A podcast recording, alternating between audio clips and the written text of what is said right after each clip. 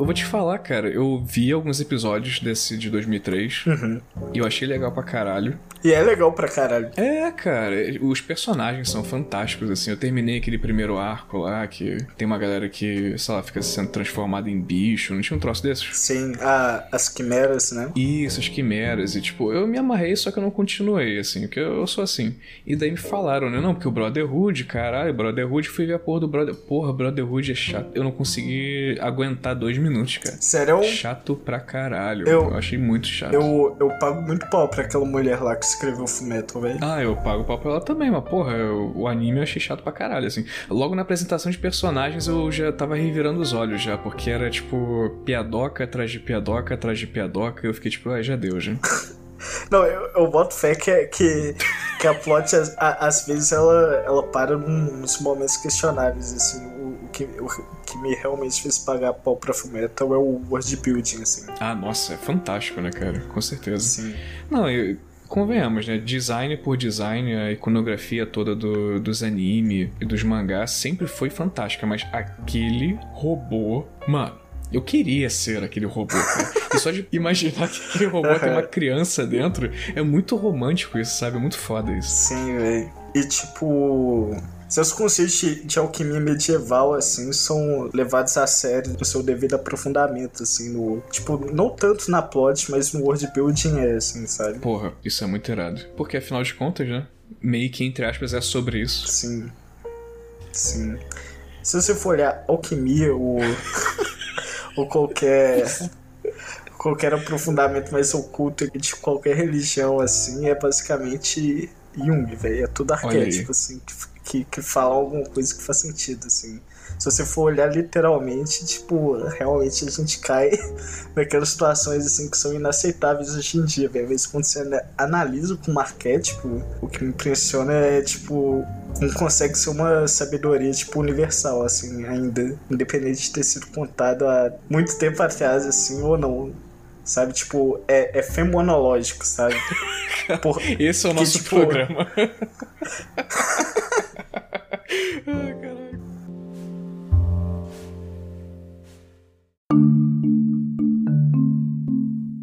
agora, meu querido, carreira e obra de William Friedkin. Bora, William Friedkin, né? Como é que a gente começa? Pois é, por onde? Eu, eu pensei justamente nisso. Acho que a gente pode começar falando um pouquinho de um background, não dele, mas do cinema, especificamente norte-americano da época. Uhum. Porque afinal de contas a gente está lidando com o surgimento de, de algo que seria depois chamado de a nova Hollywood, né? Perdão. É. Caralho. Sou um filho da puta mesmo, esqueci o nome do, do nosso professor. Como é que ele chamava? Ah, qual deles? João Luiz? O... João Luiz. Perdão, João Luiz, mas. Hollywood Classic é novela, assim. Caraca, De duas horas em filme. Aí. polêmico, hein? Eu assisti uns É. filmes de Hollywood clássica aqui recentemente, especificamente É. o A Malvada e o Crepúsculo dos Deuses e tudo mais. Eu achei, tipo, Sim. nossa, meio que reacendeu um pouco, sabe? A minha paixão pelo cinema, assim, eu achei maravilhosos. Mas eu entendo que realmente é, é aquela estética, aquela linguagem é muito específica mesmo, né, cara? Sim. Novela, assim, é, é pra, tipo, dar referência pra pessoa que tá ouvindo do, do que parece mais com, com o que existe hoje em dia, assim. Só que não é novela, é, tipo, até se você for olhar a natureza da novela mesmo, porque ela é muito próxima do, da dramaturgia do teatro, que nem a Hollywood clássica. É, é por isso que eu comparo com novela, sabe? Sim. Porque novela de hoje em dia é muito próximo do teatro que nem a Hollywood clássica se propôs a ser. Ah, não, total. Que era a referência de dramaturgia que ela tinha e ela usou aquilo. Inclusive, o- os grandes roteiristas dos grandes estúdios do começo de Hollywood, da Hollywood clássica, geralmente são todos. É, é só gente que veio do teatro. Pra ter um, um gostinho de, de ver isso, o próprio A Malvada que eu comentei aqui agora, ele toca um pouquinho nesse tema, assim, que era um tema recorrente na época, né? Os grandes dramaturgos da época meio que migrando pro outro lado do país, indo de Nova York pra Los Angeles pra fomentar essa, esse novo mercado, né? De disposição mesmo artístico, assim. A migração de Nova York para Los Angeles vai ter muito a ver com, com as leis. Nova York é, é um polo industrial dos Estados Unidos o cinema americano começa lá no começo do século XX. Eles passam para Los Angeles muito principalmente por aquele evento que a gente tem de guerra de patentes, né? Para não devagar muito sobre o assunto, basicamente a Califórnia é mais liberal com a lei de patentes do que Nova York. Então começa a ser mais vantajoso para os estúdios filmarem na Califórnia do que em Nova York. Sim. Além das paisagens naturais, assim, que a Califórnia possibilita, né? Todos aqueles canyons, aqueles desertos abertões Nova York sendo totalmente urbano. Total, né? É, não é coincidência que a época dos westerns, né? Foi uma época que cuspiu tanto filme desse gênero específico, porque os caras tinham terrenos e mais terrenos e uma proximidade muito maior de outros estados até para gravar esse tipo de filme, né? Isso. Inclusive, se você for olhar um dos primeiros westerns, assim, um dos primeiros velho oestes, é aquele o grande assalto ao banco, né? Sim. Eu acredito, se eu não estiver enganado, ele foi gravado na, na época nova iorquina do cinema americano ainda. Ele é bem de estúdio, sabe? Porque Nova York tudo funciona por estúdio. E a Califórnia permite o, os cenários abertos, sabe? Cenários naturais, não só de estúdio. Acaba fomentando até um pouco daquela produção uhum. um pouquinho mais arrojada. De... Hollywood clássica.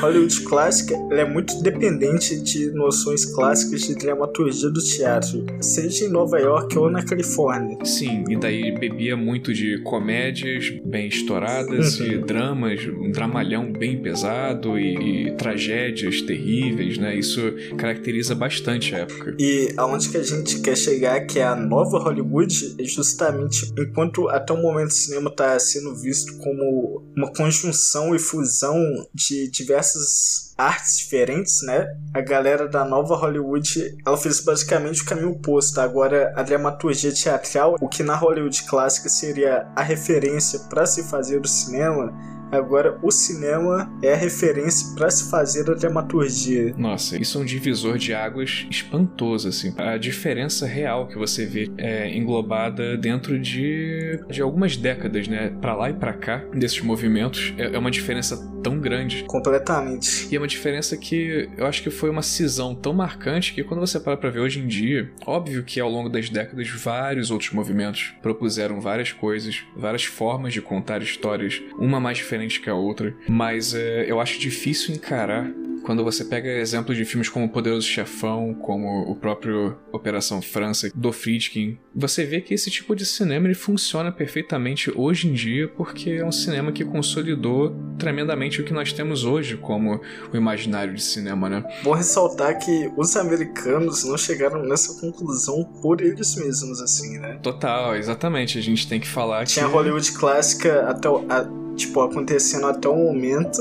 Aí os franceses, na, naquele papo de novela vague lá deles, uhum. que começaram com a ideia do autoral no cinema e começaram a reparar em, em, autores que têm mais características próprias do que certos autores que que simplesmente manifestam características gerais daquela dramaturgia exigida pelo estúdio que ainda é bastante teatral. Totalmente, e talvez, na minha opinião, o, o ponto mais genial de toda essa galera da Novel Vague, assim, a contribuição mais demolidora que eles possam ter trazido para toda essa, essa arte foi uh, de além de você trazer esse conceito de autoria pro diretor, pra diretora, para essa figura da equipe de produção de um filme, você meio que fazer um filme baseado não mais nos investimentos financeiros de uma produtora de cinema, você na verdade está fazendo filmes porque você, como diretor ou diretora, quer contar uma história de certa maneira e etc e tal. E, e isso vem trazendo também uma, uma, uma revolução na linguagem audiovisual uhum. arrebatadora com o acossado do Godard. Total. Que o, o, o Godard, ele, ele brinca, tipo, no Acossado, que é considerado o grande primeiro filme do Godard, né? Sim. Ele tá brincando com convenções estéticas já estabelecidas, mas esse crédito não é totalmente da França, né? Porque, apesar do, dos americanos estarem nesse estado, tipo, a França só, só consegue perceber isso para fazer seus manifestos a favor do autor por causa de outros países que estavam vivenciando suas próprias estéticas. aí, aí, eles começam a reparar as diferenças. Por exemplo, o expressionismo alemão existe antes disso, mas a partir do expressionismo alemão, que não tem nada a ver e não obedece nenhuma regra relacionada a Hollywood, eles percebem que é possível ter uma autoria estética. Aí eles começam a reparar nos americanos que, que, que tem essa autoria estética. Sim. Não, isso é fantástico. Eles percebem isso também em, no cinema asiático da época também, né? O, os trabalhos de, do Ozu, do Mizoguchi, do, até do Kurosawa na época é, chocou muito, né? Pelo estilo inovador com o qual eles contavam as histórias deles, assim. Não, é simplesmente incrível quanto o Kurosawa se inspira no John Ford e o John Ford se inspira no Kurosawa basicamente ao mesmo tempo, velho. Isso é maravilhoso, né? É verdade. Tipo, é, tava uma salada tão grande nessa época e com essa separação de uma obrigatoriedade de uma linguagem teatral, digamos assim, no cinema, quando todo mundo ao redor do planeta percebeu que, não, peraí, a gente pode fazer, entre aspas, qualquer coisa com isso aqui. Uhum. Nesse momento, houve um rebuliço que, tipo, eu acho que até hoje a gente não viu igual, assim. Sim, velho. Não, montagem, tipo. Porra, foi pro caralho, né, cara? Os russos já estavam apostando com essa porra é, desde sempre, mas. Exatamente, eu ia falar dos russos, velho. A montagem que, tipo, qualquer pessoa reconhece no cinema do jeito que ela é por construtivismo soviético, assim, totalmente. Uhum. É, as experimentações mais loucas do, do que, que significa, né? Uma imagem após a outra, tipo, até a, a nível quase, porra, de frame, tá ligado? Tipo, 24 fotografias em um segundo. Qual o poder que cada uma delas pode trazer pra um, pra um filme? Total. Uma coisa muito louca, assim. E daí, esse caldeirão cultural mundial, assim, uma coisa meio cosmopolita mesmo, ao longo das décadas de 60 e 70. A gente pode afirmar que foi esse momento que houve um real. Tipo, a, a coisa tava borbulhando tanto e, e tava tão efervescente que até hoje. Completamente usando Hollywood como referência, assim, ela, ela virou o que virou no final dos 50 ali pros 60, velho. Exato, já era um, uma máquina de fazer dinheiro, uma máquina de fazer grandes clássicos uhum. da arte desde sempre, né? Desde muito antes disso, já, já tinha passado por diversas eras dentro, dentro de si, a era do noir e a era que foi o contrário do noir, que foi quando teve aquele órgão de regulamentação, uhum. né? Que você teve uma época onde os grandes sucessos eram aqueles filmes soturnos de investigação que envolvia é, sexo e, uhum. e violência e, e, morte. De repente você tem uma nova era do cinema que aposta nos grandes espetáculos para grandes públicos, que são filmes um pouquinho mais, digamos, inofensivos, né? Grandes comédias, uhum. musicais, épicos. E isso quando a gente traz... Ligado com questões filosóficas da época também, assim, tipo... É quando o niilismo vira existencialismo, né? E além disso também toda a cisão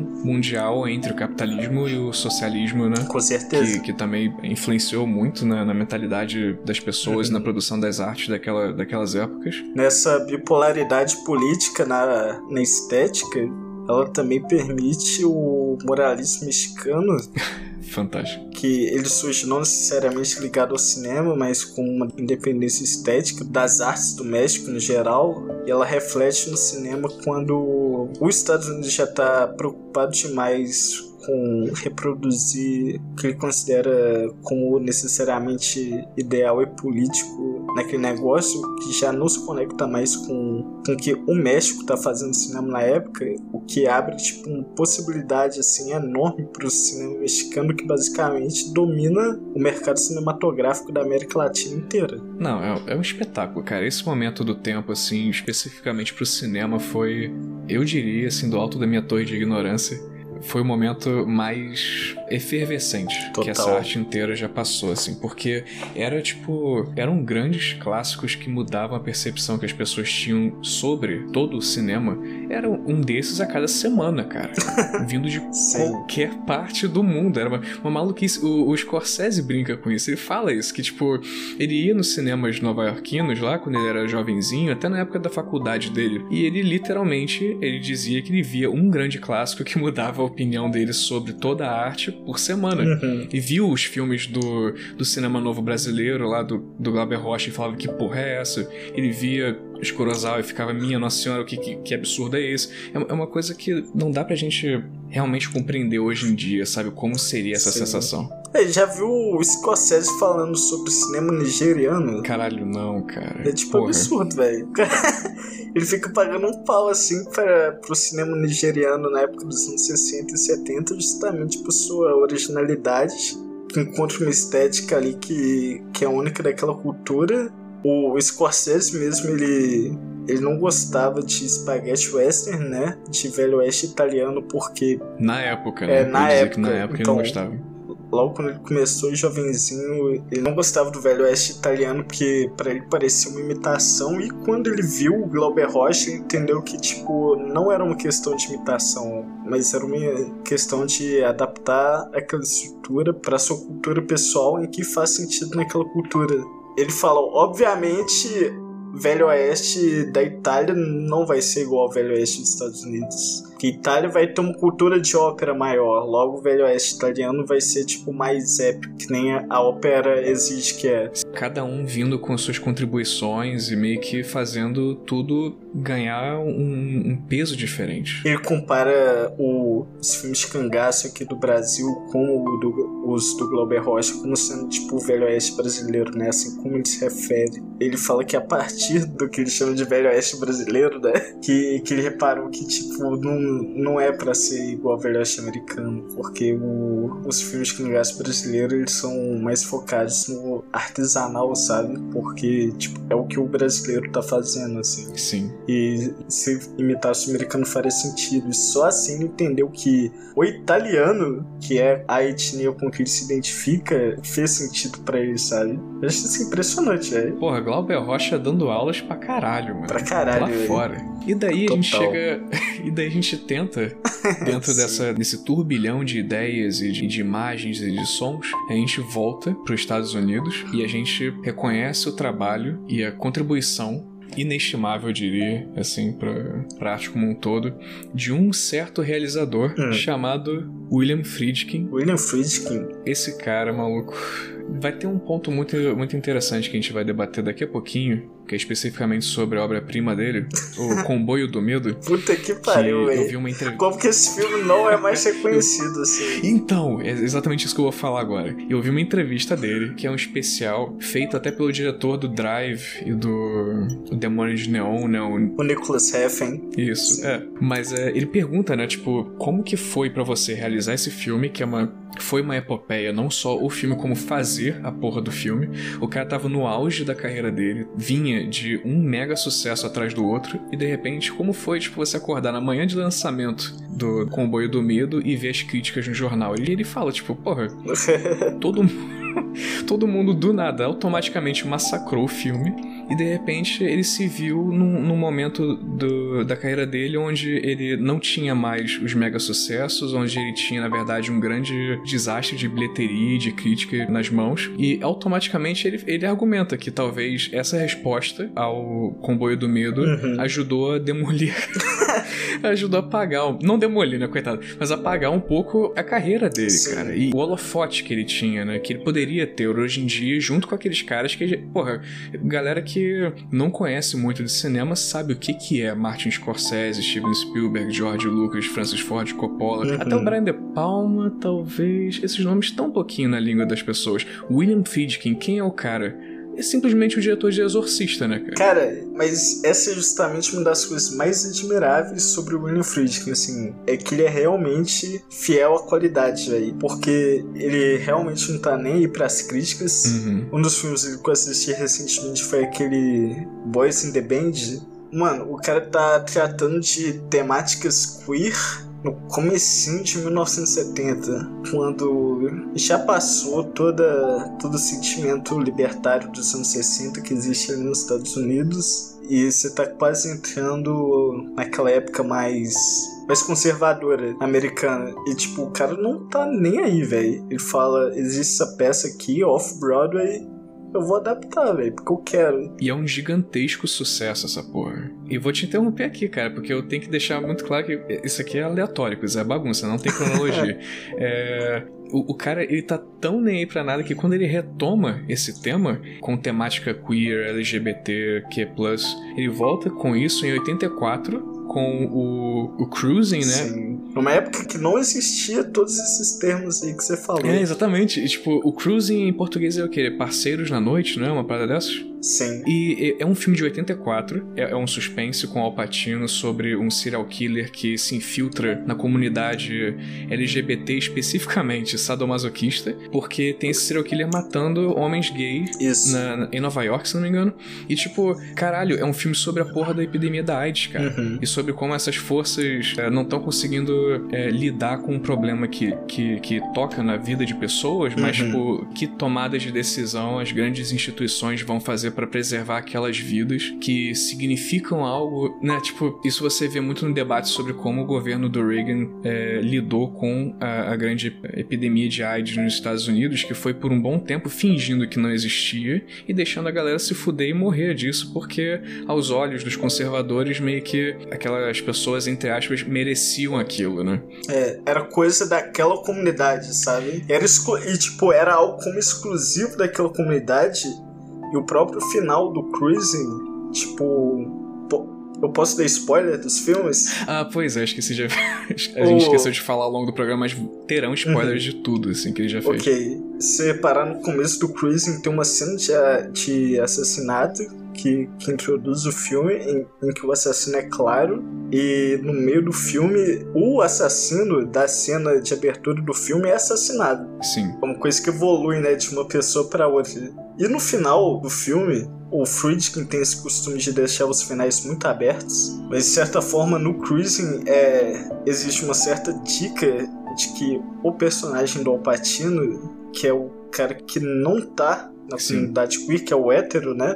Cedeu aquele instinto. E eu não tinha pensado nisso antes, mas agora que você tá fazendo associação com, com a AIDS, tipo, é de certa forma uma dica de que aquilo não é exclusivo daquela comunidade. E o cara deixou isso, tipo, subitamente ali. Total, cara. A gente trouxe esse comentário específico sobre o Cruising justamente pra mostrar que, tipo, o cara tá com uma carreira quase que dedicada a sempre tocar dedos em feridas, em diversas feridas, e ele tá pouco se fudendo Uhum. porque uma espécie de uma grande percepção de grande público, assim. Ele não tá atrás do próximo grande sucesso da carreira de William Friedkin, ele tá querendo contar histórias Uhum. que constituem um imaginário é, norte-americano de desconstrução das instituições, de Estado, família. No bug mesmo, que, que a gente vai se aprofundar um pouco mais tarde. Com prazer. Eu amo esse filme. Demais, eu curti bastante. Mas você pode reparar que existe uma relação LGBT ali, ela é questionada ao longo da trama, mas no final da trama você percebe que a personagem que forma a relação LGBT é muito mais sã e tava percebendo as coisas com muito menos preconceito e a ilusão da percepção do que o personagem principal que forma a relação principal tradicional. Sim. Cara, e é um filme que. É, é um filme que eu diria que ele, ele premoniza muitas coisas que vieram acontecer no final da, da década de 2010. Porque é um filme de, de Não, 2000, né? Se não me engano. Coisa acontecendo até hoje, assim. né? Exatamente. E se estendendo pra 2020, é verdade. O, o bug é justamente sobre. É, é um filme sobre desinformação. Total, é, né? é, é tipo a paranoia com a. Cara, sem sacanagem, é um filme sobre ah, o trumpismo. É um filme sobre a América de Trump, como ela pôde acontecer, como que ela se dá e quais são as consequências que ela tem. E é um filme de 2008, sei lá. Se, a- acho que é de 2005 ou 2006. Mas não é nem sobre o trumpismo, mas é sobre o que permitiu o trumpismo, que foi justamente essa paranoia com teoria da conspiração, velho. Sim, cara. O- a- o descrédito da- das instituições, Sim. que foi uma coisa que ele fez ao longo da carreira inteira. né? Teoria da conspiração é, é o tema recorrente do filme. Sim. No final ele fica muito mais claro que, tipo, o cara tá pirado em teoria da conspiração. O próprio nome do filme eu acho maravilhoso E- que bug é tanto em inglês, tanto inseto quanto escuta telefônica, assim, né? Tipo, um telefone grampeado. né? Total, É total. muito foda isso.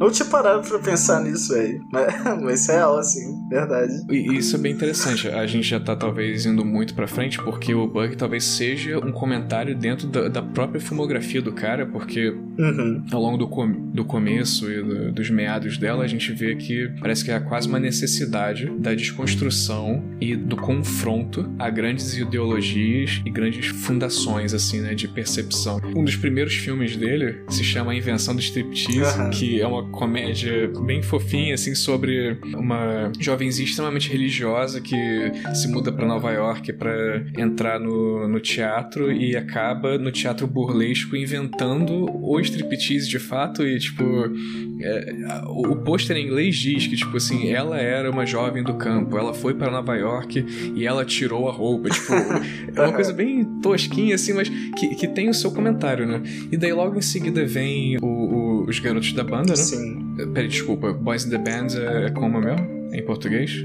É, não lembro se ele teve uma tradução em português, deixa eu ver. Sim. A gente, sempre esquece de falar os nomes em português. Mas também, tipo, Sorcerer, irado. Comboio do medo. Porra, eu vou tomar no cu, tá? Comboio. Pô, se, tem- se tem duas coisas que existem no Sorcerer, é, uma é comboio e a outra é medo.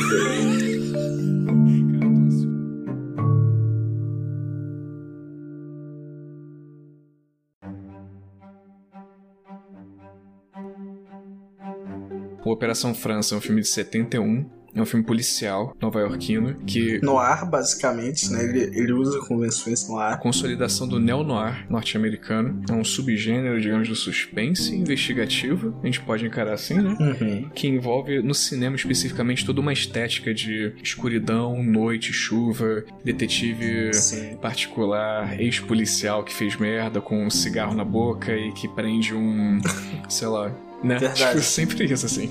Sim. E, e prende um serial killer de prostitutas. Uma coisa sempre nesse nível.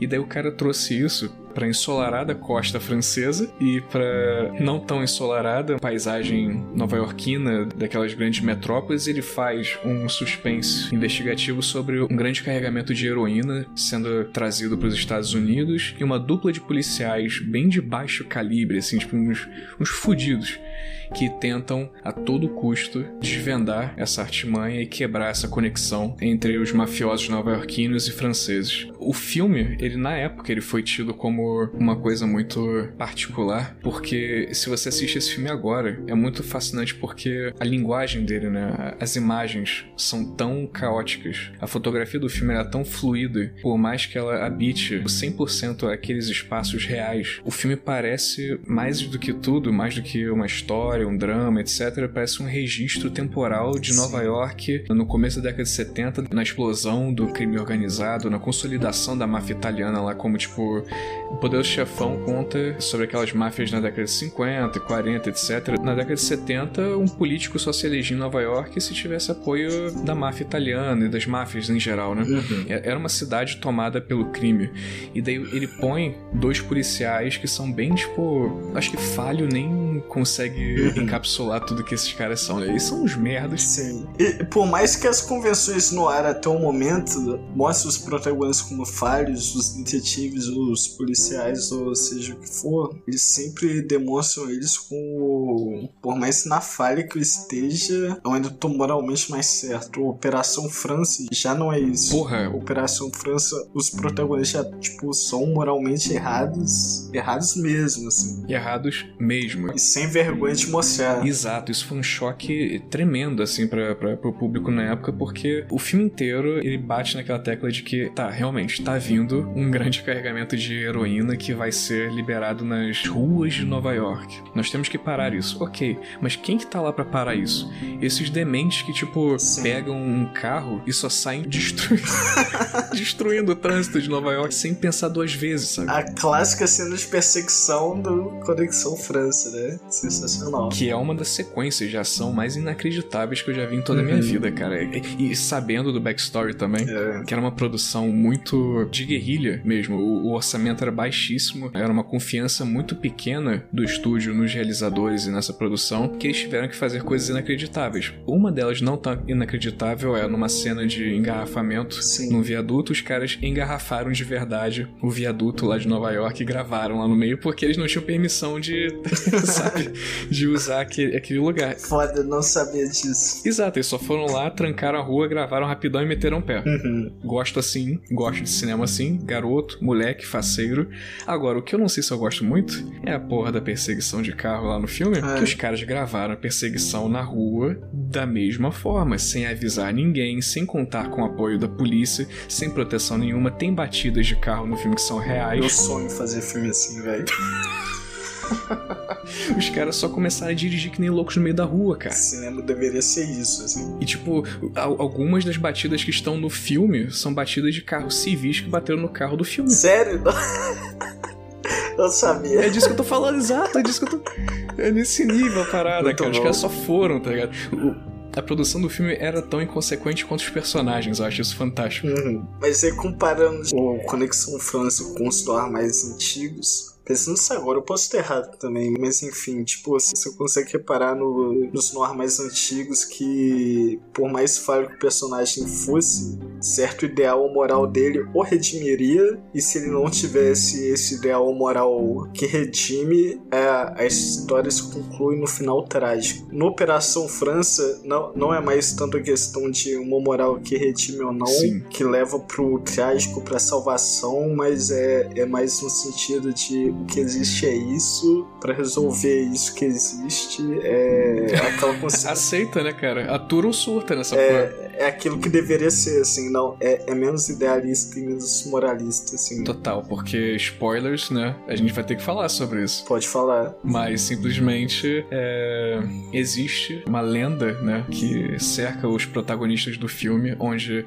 num passado próximo eles tomaram decisões que levaram à morte de um parceiro de um policial lá. O cara tá tipo assim, meio que ele detesta aqueles dois protagonistas. Ele quer que eles se fodam, ele não confia neles e não acredita na- no instinto policial deles em momento nenhum. E no final do filme, numa perseguição no escuro, numa casa toda fodida, perseguindo o grande vilão do filme, Sim. que é o, o- o mafioso francês, né, que tá trazendo essas drogas e tal, o nosso querido, porra, detetive Doyle dá dois tiros numa figura que aparece na frente dele na escuridão e ele mata o policial. Sim. Simplesmente. Só que daí, tipo, o parceiro do Doyle lá, ele fica, caralho, cara, tu matou ele. e o Doyle fala assim, foda-se. E mete o pé atrás do francês. E o filme acaba. Total, velho. Isso aí, eu não acredito. Cara, quando eu vi isso, eu não acredito. Ele, ele tem essa capacidade de me tirar o fôlego, o Friedkin. Puta que pariu, eu não acreditei quando eu vi isso, cara. Existe isso também no. Porque é, é um- é uma negação de qualquer moral que, que redima ele, né? Tipo, não tem mais o que ser dito so- sobre esse personagem. Ele, tá, ele se foi, não existe mais esse É, personagem. é.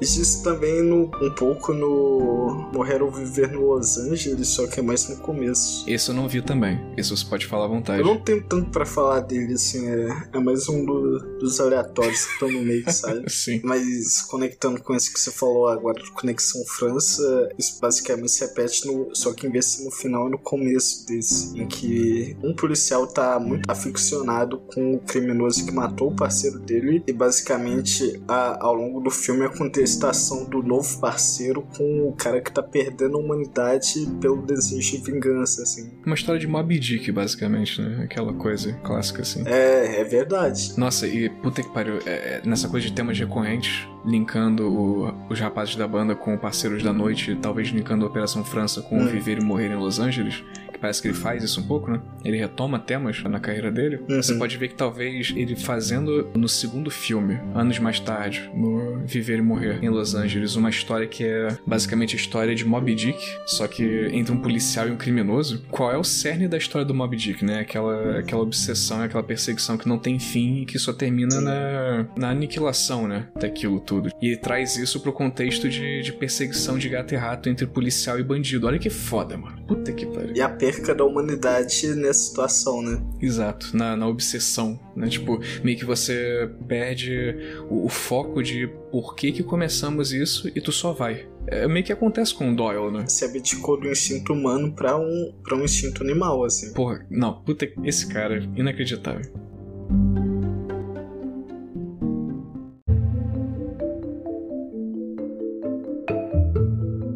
E daí, o cara faz o Operação França, o cara marca o nome dele, ganha cinco Oscars com esse filme: melhor ator, melhor roteiro adaptado, melhor outra coisa que eu esqueci, diretor e filme. Ele mostrou que veio, ele tá lá. Qual é o filme que. Diz pra o Exorcista, né? Caralho, exatamente. E daí decidi, pô, vou fazer Exorcista aqui. O que falar do Exorcista? O Exorcista, né, mano?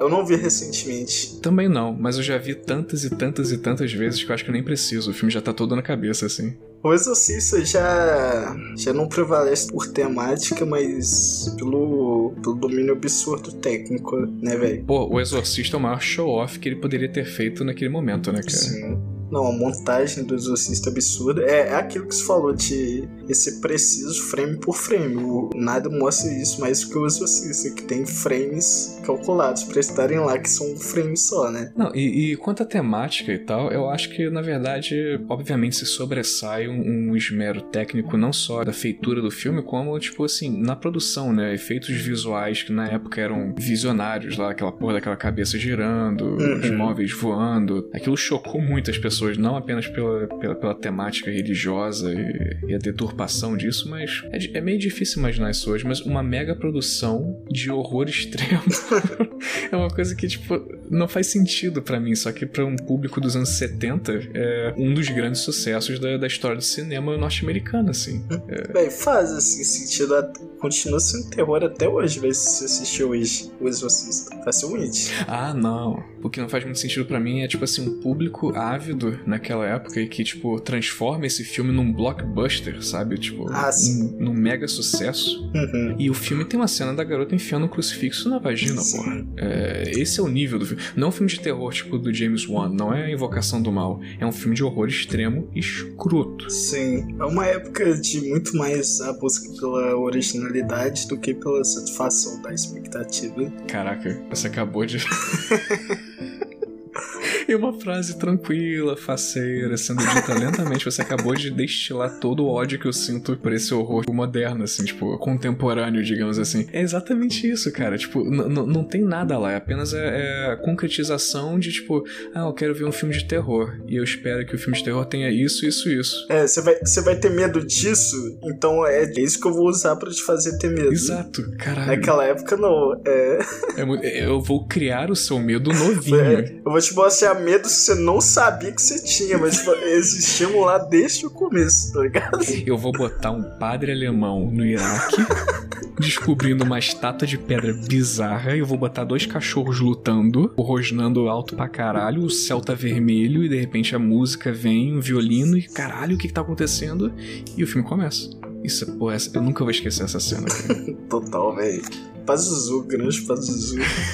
Grande, grande entidade babilônica. Cara, entidade babilônica da fertilidade, se eu não me engano, sacanagem.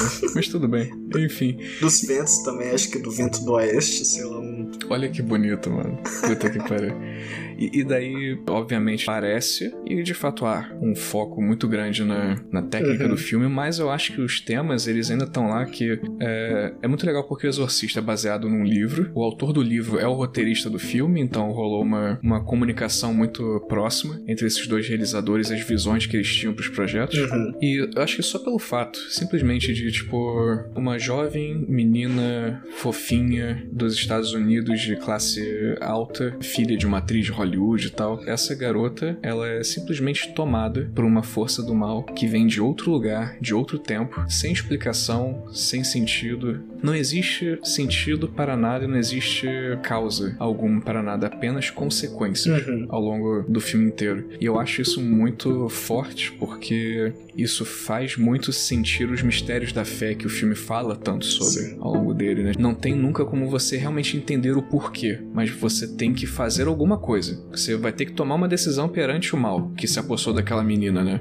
E todos aqueles personagens têm que tomar decisões que vão selar o destino de muitos e spoilers, quase todo mundo morre no final.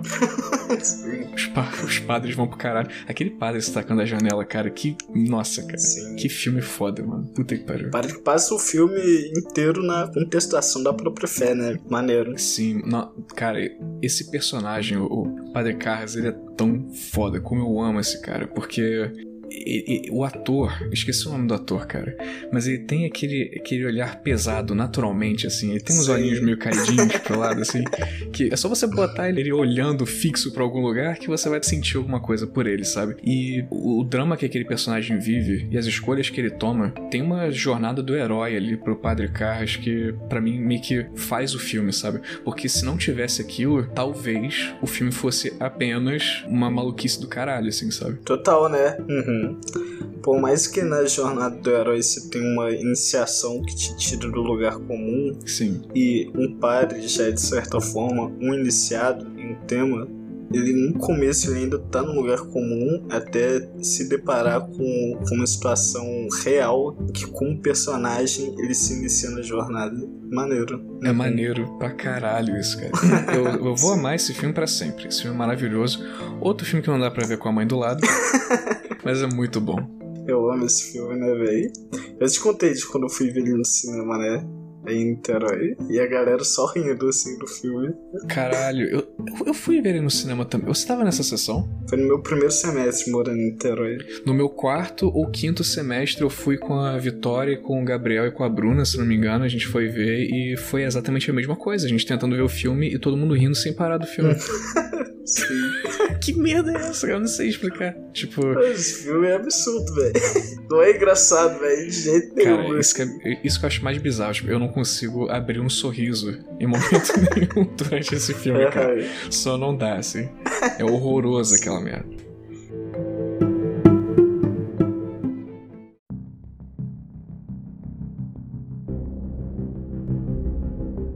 E seguindo em filmes desconfortáveis e horrorosos e tenebrosos e tal, chegou a vez dele, né? é ele. Chegou o momento. O filme que destruiu a carreira de William Friedkin. assim. Eu só vi o filme, eu não sabia que existia a carreira. Sério, sério mesmo. O próprio cara diz que esse filme aí é bom não. Esse que é o filme endemoniado, tá ligado? Ele, fala que o filme não é bom. A, gente tá falando comboio do medo, né?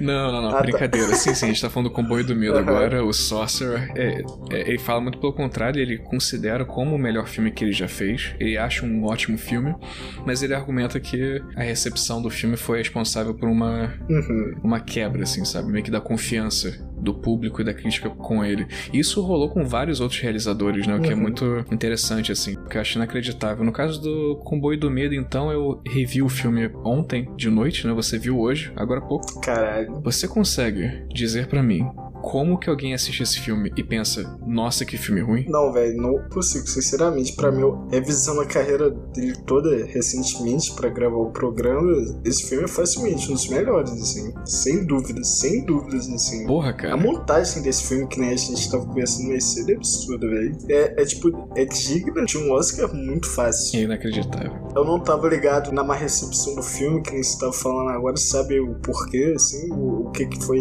necessariamente julgado como ruim. Pois é, eu, eu, eu, eu quase fui atrás das críticas na época pra saber o que que falavam, mas eu acabei esquecendo antes da gravação do programa. Eu também tô muito interessado em saber o que que falavam do filme. Uhum. Porque não faz. Cara, tipo. Pô, pra mim esse filme é bem feito em todos, todos os aspectos, velho. Tipo assim, se você for burro o suficiente pra, pra reclamar que, que o negócio não segue uma certa convenção e a história começa mesmo a partir dos 40 minutos, o que não é verdade, a história realmente tá começando desde o começo. Sim. E o, É porque você, se você acha realmente que o filme é sobre dirigir caminhão na selva, vai tomar no seu cu, né?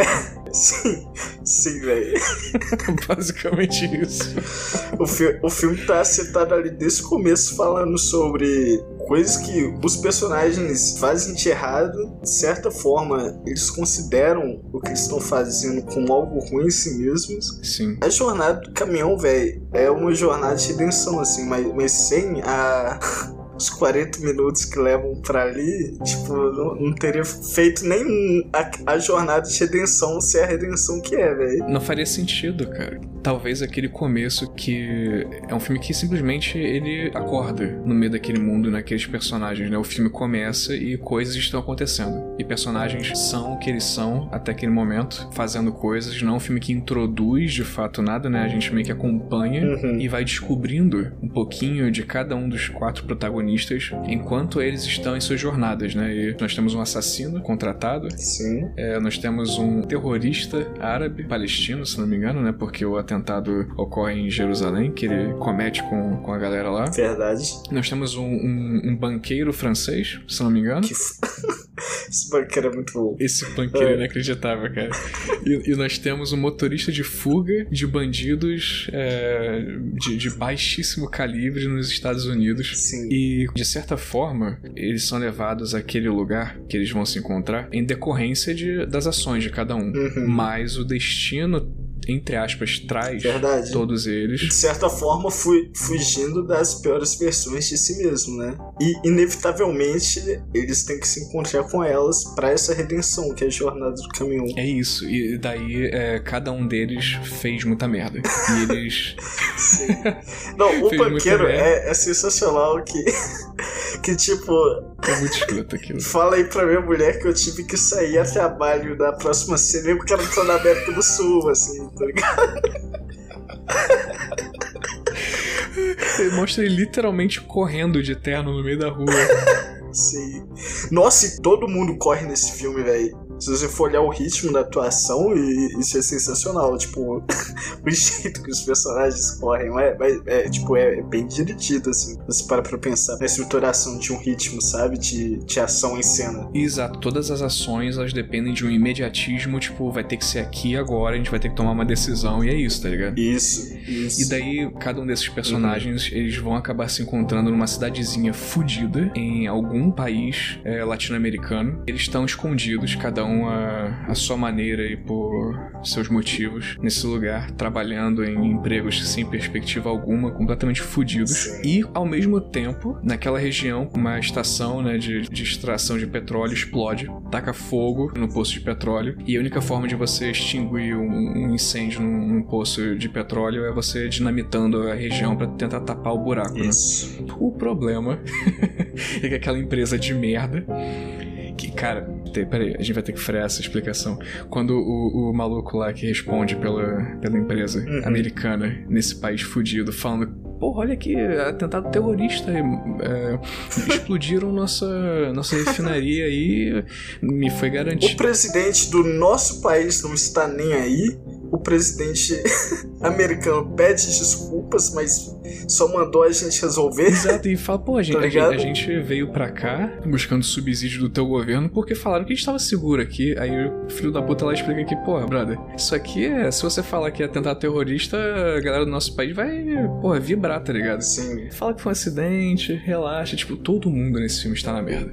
Não tem saída para ninguém. É. E foi bom você ter mencionado isso, que o, no filme inteiro é recorrente a ideia de que tá tudo agindo por forças maiores, assim. E sendo algumas das forças até invisíveis, né? Como, tipo, os personagens que recebem as ordens dos governos, assim. O governo agindo mesmo, não vê, você tá sempre vendo, tipo, um traduzindo de cima pro de baixo e o de baixo tendo que agir de acordo. E o maior mesmo você nem chegou a ver, velho. É, o tal do presidente, né? Ele só aparece em pichações, em muros e panfletos. E é de certa forma óbvio que o presidente agiria assim. Você aceita facilmente, porque, porque de certa forma lógico, assim, você, você nem precisa mostrar. E um presidente que é basicamente um ditador militar daquela regiãozinha na década de 70, tipo. Sim. E daí esses caras estão lá, então, vou tentar voltar pra sinopse. Enquanto esses quatro personagens estão lá, fudidos no meio do, do, do mato, explode o, o poço de petróleo e para tentar tapar o buraco vão ter que dinamitar aquilo. O problema é que a dinamite que essa empresa bunda tem tá a 200 km de distância e toda a dinamite que eles têm tá tão velha e tão estragada e tão podre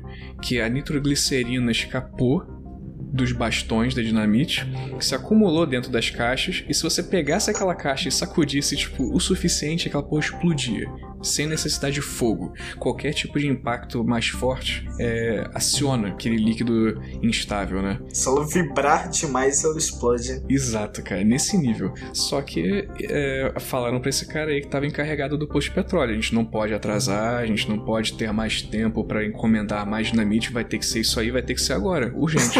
Quatro caminhoneiros vão ser necessários para transportar essas caixas cheias de nitroglicerina, tipo, prontinha para explodir, atravessar a floresta Tipo, floresta fechada, uma trilha escrota Sim. com os caminhões fudidos, 200 quilômetros.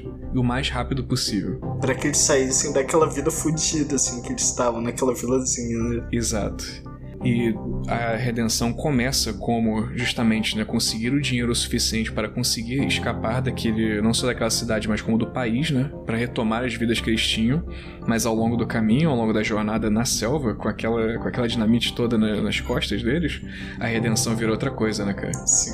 Véi, se existe a frase América Latina não é para amadores em um filme, é em O Comboio do Medo, assim. Essa frase tinha que estar no pôster do filme, cara.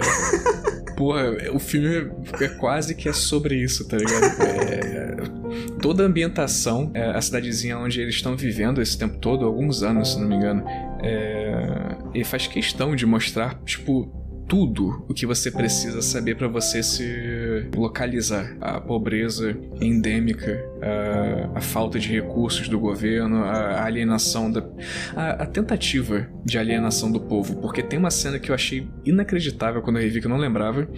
Tem uma revolta popular no meio do filme que, teoricamente, ela não avança muito a trama, mas ela tá lá apenas pra humanizar e contextualizar aquelas pessoas daquela região perante esse, essa força que tá oprimindo eles. Teoricamente, você poderia tirar essa cena do filme e, e nada mudaria pra história, mas ele faz questão de mostrar o impacto que aquela empresa teve na vida daquelas pessoas, porque quando o poço explode, é, trabalhadores são incendiados, né, morrem, e são moradores daquela região. Gráfico, né, velho? Começa a explodir, alguns trabalhadores correm pra uma casinha, a casinha explode, aí, tipo, mostra os corpos tentando escapar chamas, assim. E quando esses corpos chegam na, na cidadezinha, assim, eles estão completamente carbonizados. Tem uma cena muito bonita do, de alguns moradores da região subindo em cima do- dos caminhões, transportando os corpos, cheirando os corpos e carregando eles de volta pro povo. E o povo aceitando aqueles corpos e levando pra outro lugar. E daí Uhum. tem uma, um princípio de uma revolução, uma revolta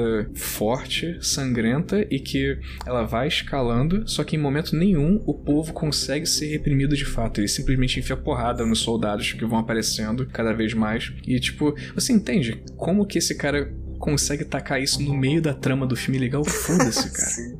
E a montagem desse filme que a gente tá falando mais cedo? Não, que montagem é essa, velho? Ela te prepara pra tudo que vai acontecer de uma forma que quando ela tá, tipo, acabando de contar o, o, o que vai acontecer no próximo segundo. A montagem te conta isso, mas por você estar acostumado com montagem, você ainda se surpreende com o acontecimento, sabe? Eu, eu fiquei muito impressionado por isso. Na cena mesmo você falou do, do pneu estourando, velho. Que isso? Ao longo do filme inteiro ele faz essa porra, mas nesse momento que nem a gente falou mais cedo, né? Ele. Eu não sei nem como descrever isso direito, mas ele contextualiza a surpresa. Tipo, através de um suspense muito rápido, ele, ele contextualiza o repentino. Ele consegue criar uma cena que é completamente, tipo, uma quebra total do que a gente tá vendo até aquele instante. Tem duas pessoas conversando, simplesmente. E é uma conversa muito filho da puta, que é uma conversa que o cara fala, não, porque eu vou voltar pra França, vou voltar pra minha mulher.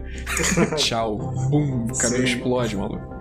E Total, velho. quando o caminhão explode, tem toda aquela carga do tipo, a gente ouviu o filme inteiro, eles falando que era perigoso, que era isso, que era aquilo, mas. Mas no fundo, por ser um filme, você acredita que não vai acontecer aquilo no meio, mas isso acontece. Total, cara. E também baseado também na, na esperança que aqueles personagens é, te dão através da, do esforço deles e da. é, como eles são ativos na trama, né? Você, Uhum. você nunca vê nenhum daqueles personagens sofrendo algo. Eles cometem coisas e eles, eles têm as consequências, mas eles não são passivos em momento algum. Estão sempre fazendo a trama ir pra frente, estão sempre fazendo a roda girar. E daí você, inevitavelmente, você acaba é, gostando deles, né? Até, até certo ponto, assim, você consegue se conectar com eles de diversas formas. E do nada eles morrem. Acabou. Foda-se. Sim. Toda a construção que você, espectador, tá criando, nesse tempo todo, talvez não valesse muito a pena, porque você também sabia que essa porra ia explodir a qualquer momento. Verdade. E o final desse filme? Porque aí já vai um pouco de contra do que a gente tá falando dos outros filmes mais cedo, que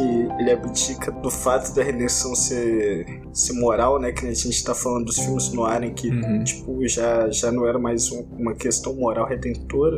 Esse no Comboio do Medo se tem personagens que buscam por sua redenção, só que eles buscam pela redenção tentando escapar, assim, do julgamento que moralmente deveria acontecer sobre eles. Sim. Eles recaem sobre os julgamentos. Se eu puder dar spoiler, tipo, eles vão morrendo um a um. Aham. O próprio cara que sobrevive no final, tipo, ele meio que aceita que é o final que ele merece, sabe? Esse é mais idealista comparado com os filmes que a gente tava conversando mais cedo. Porque, por mais que o cara tenha passado por todas as condições materiais impostas, no final, quando ele pede a dança com a menina, ele meio que entende que tá prestes a morrer, tipo, De uma forma ou de outra, né? não Sim. tem nada que mostre que ele saberia que ele iria morrer. Então você entende que, que é meio que o que deve acontecer, não necessariamente o que vai. E o que deve realmente acontece naquele final em que chega o americano que tava procurando ele, tanto com o cara que É. vendeu o passaporte pra ele, né? Pra ele poder fugir, sim. Sim, concluindo de certa forma, moralmente, a, a questão da história. O que diferencia um pouco daquelas questões que o material prevalece sobre o moral, né? Dos outros filmes. Esse filme também é, é uma gigantesca fábula, né? A gente não pode esquecer isso. Sim, Tem momentos no filme onde essa jornada de redenção torna-se bem metafísica até. Tipo, tem umas alucinações ali que são resquícios, digamos assim, de um, de um realismo mágico, assim. de- Não, caiu na América Latina, caiu no realismo mágico, filho. O cara simplesmente enlouquece e com- começa a ver rosto de demônio. De todos os países que você podia ir, você foi pro continente do realismo mágico. Aí você se fudeu. Né? Seja, seja bem-vindos. O céu fica roxo, a paisagem sai da, da floresta e vira um deserto bizarro com tipo uns canyons, assim, umas formações rochosas pontiagudas. Puta, que porra de filme é esse, O cara? nativo vai te zoar até você se fuder, assim, e ficar puto. Ah, essa cena com o índio muito boa. Esse filme é perfeito, cara. Que filme, né? Que filme? Você consegue imaginar uma porra dessa sendo feita de qualquer outra forma por qualquer outra pessoa? Não, véi. É realmente cara autoral pra caralho. assim. E muito subestimado. Porra, cara, vai ser pra sempre. A gente olha o Friedrich como subestimado muito do, do nosso ponto de vista daqui, É. por ele não chegar muito no público mais aqui, né? Mas ele normalmente é direto premiado, assim, Sim, total. nos Estados Unidos. Ele ganhou Leão de Ouro por nenhum filme específico, mas por honraria a carreira, né? É que lá no fundo, no fundo, isso que eu vou falar agora é muito criançudo e é muito desnecessário. É, é bem bobo, na real. Mas, convenhamos, cara. Não era pra ele estar na boca da galera. Não era pra, tipo assim, ah, não, porque Scorsese, o Coppola, o Kubrick, o Friedkin. Verdade. Merecido demais, assim. Ele é um dos gigantes norte-americanos. Ele, ele merecia sempre ser citado quando as pessoas falam sobre um cinema arrebatador, assim, um cinema que não vai te deixar. É impossível você ser a mesma pessoa que você era depois de ver um filme dele, assim. Sim, verdade. Você sai marcado de alguma forma. É impossível.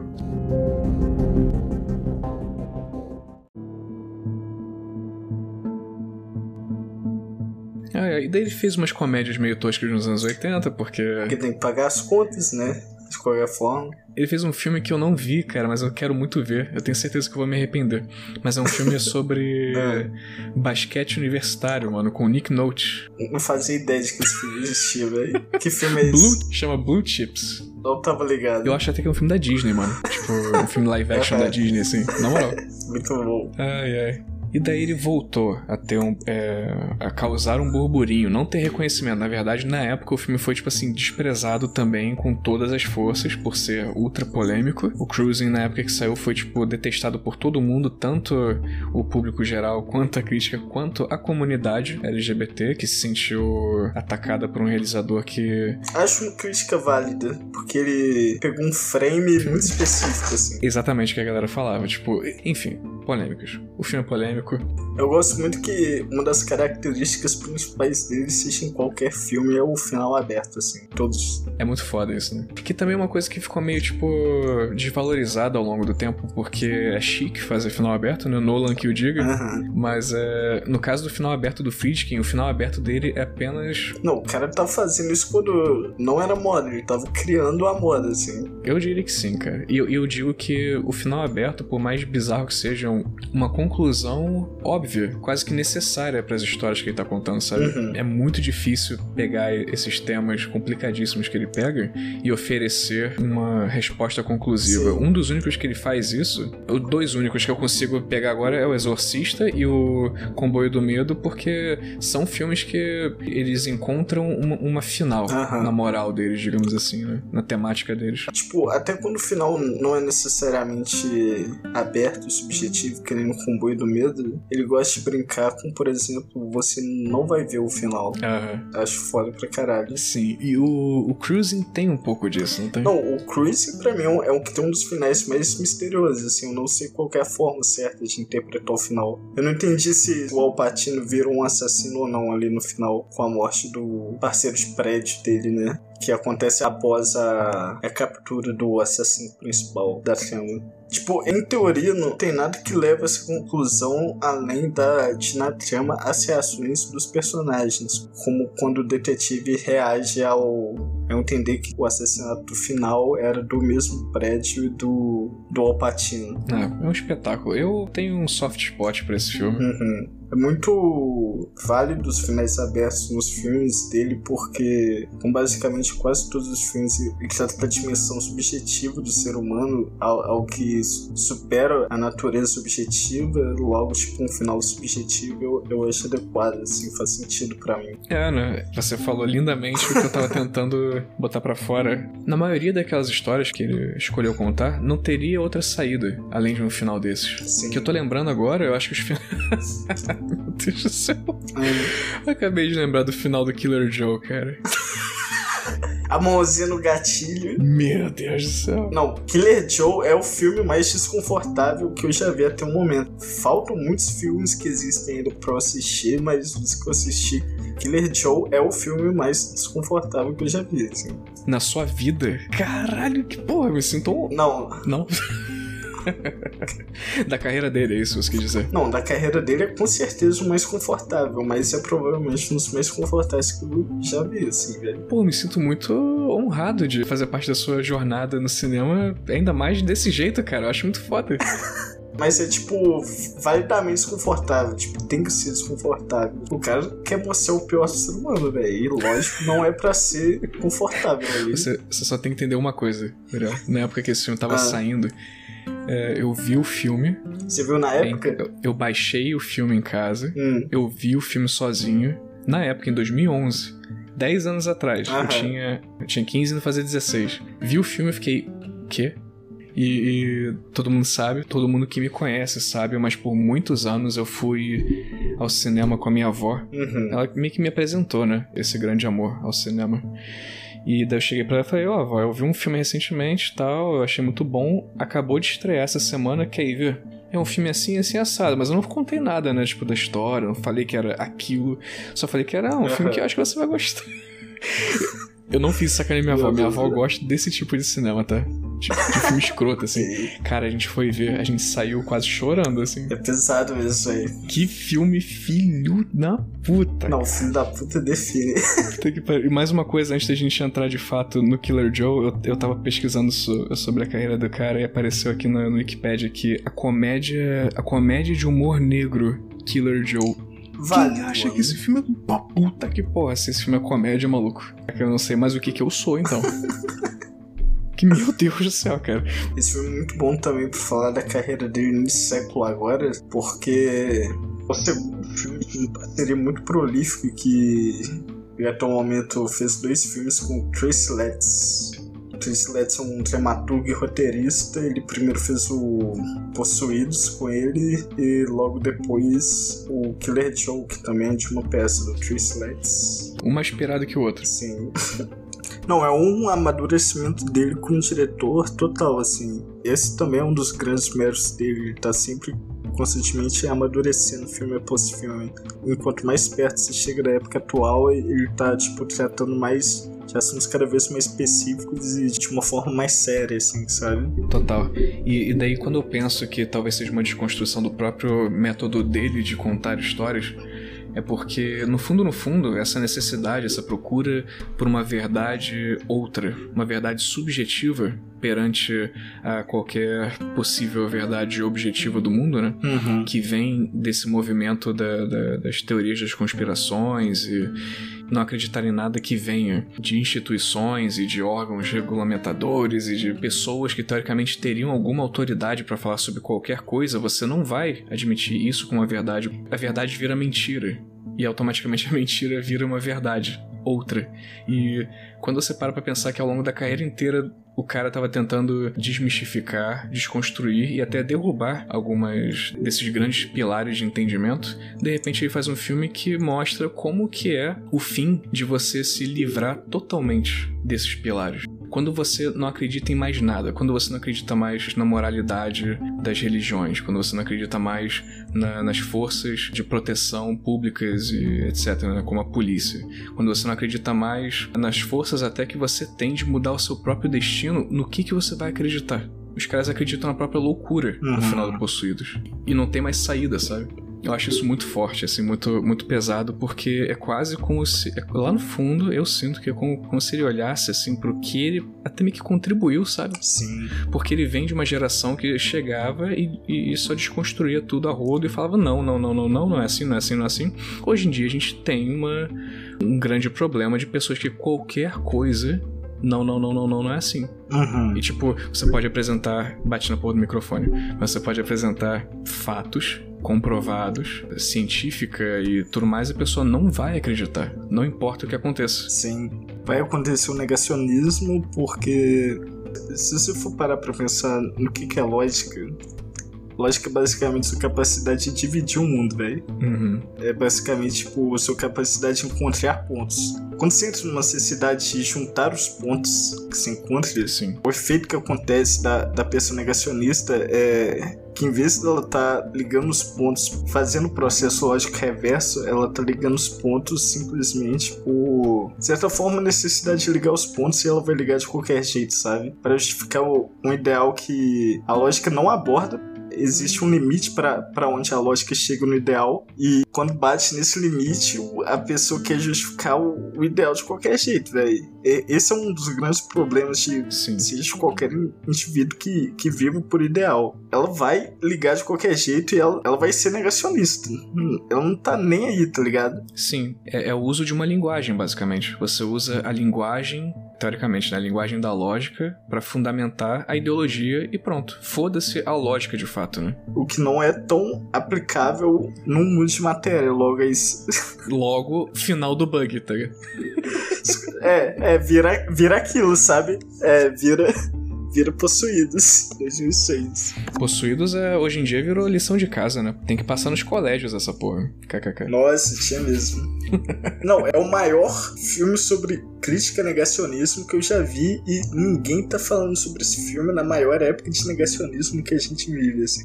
Como que ninguém nunca falou sobre esse filme antes? Eu só vi ele porque eu tava procurando os filmes do Friedkin, assim. Se- Senão eu não acharia, velho. Exato, pra fazer um podcast.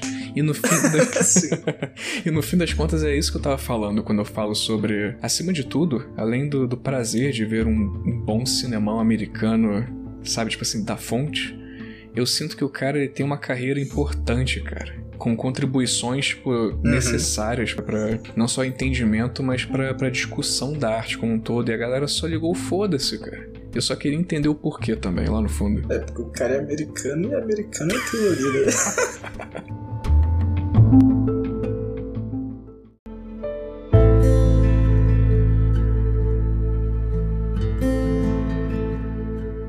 É, falando em americano aquilo ali, Killer Joe, né, cara? Puta que pariu, né? Tem um pôster do Killer Joe maravilhoso que é o frango frito no formato do estado do Texas. Cara, esse. Olha isso, cara. Sério, nunca vi, velho.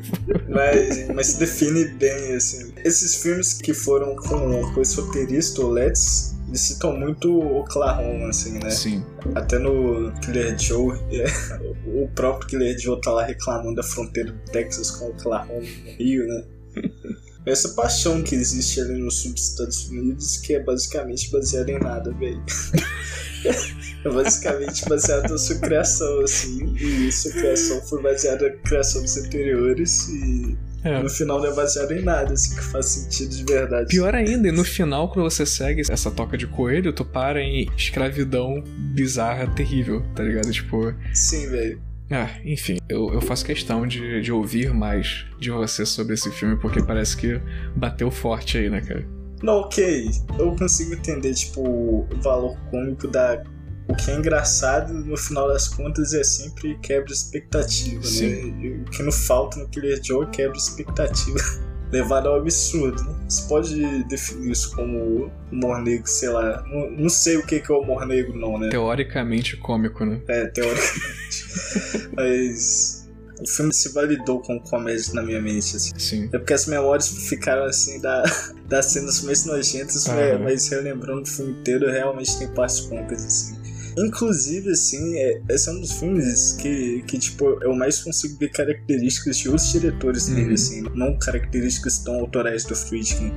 Por exemplo, eu, eu, lembro muito de Irmãos Coen, assim, nesse filme. Tem uma espécie de comédia de erros é. envolvida ali, né, que é muito Coen. Sim. Mas aí, sem sacanagem, é, qual é a história de Killer Joe mesmo, que eu esqueci? Cara, a história do Killer Joe é que a gente tem essa família que é basicamente um, um irmão mais velho, a irmã mais nova o pai que é casado com uma madrasta, a mãe biológica não chega a aparecer no filme, mas. Ah não, ela aparece sim logo na.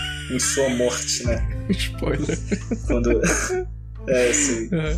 Vai ser uma família disfuncional por natureza, assim, fica bem claro nesse começo, em que o cara quer matar a mãe para usar o dinheiro da. Do seguro de vida. É, do seguro de vida para pagar as dívidas que ele acusa que foram por culpa da mãe.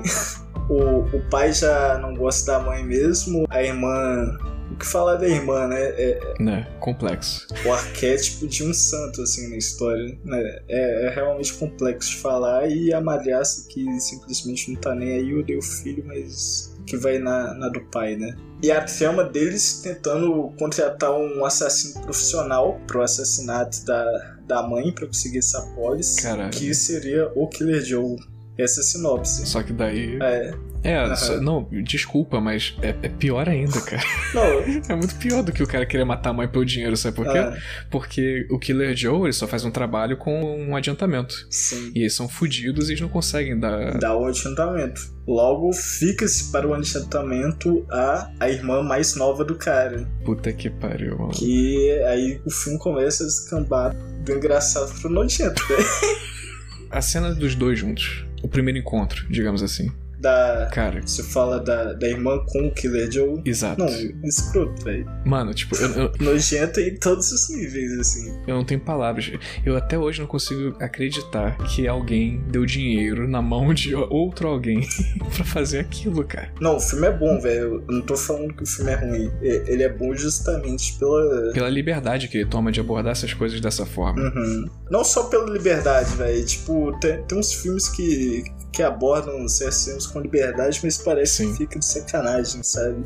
Nesse aí tudo encaixou assim para te dar a experiência que deveria ser. Algumas experiências são realmente ruins e desconfortáveis, mas eram porque eram para ser experiências ruins e desconfortáveis. Total, e isso tem o seu lugar e tem o seu valor, né? Na arte, tipo, Sim. ou desconforto. Né? E, e, é um desconforto também que a partir dele gera questionamentos mil. Uhum.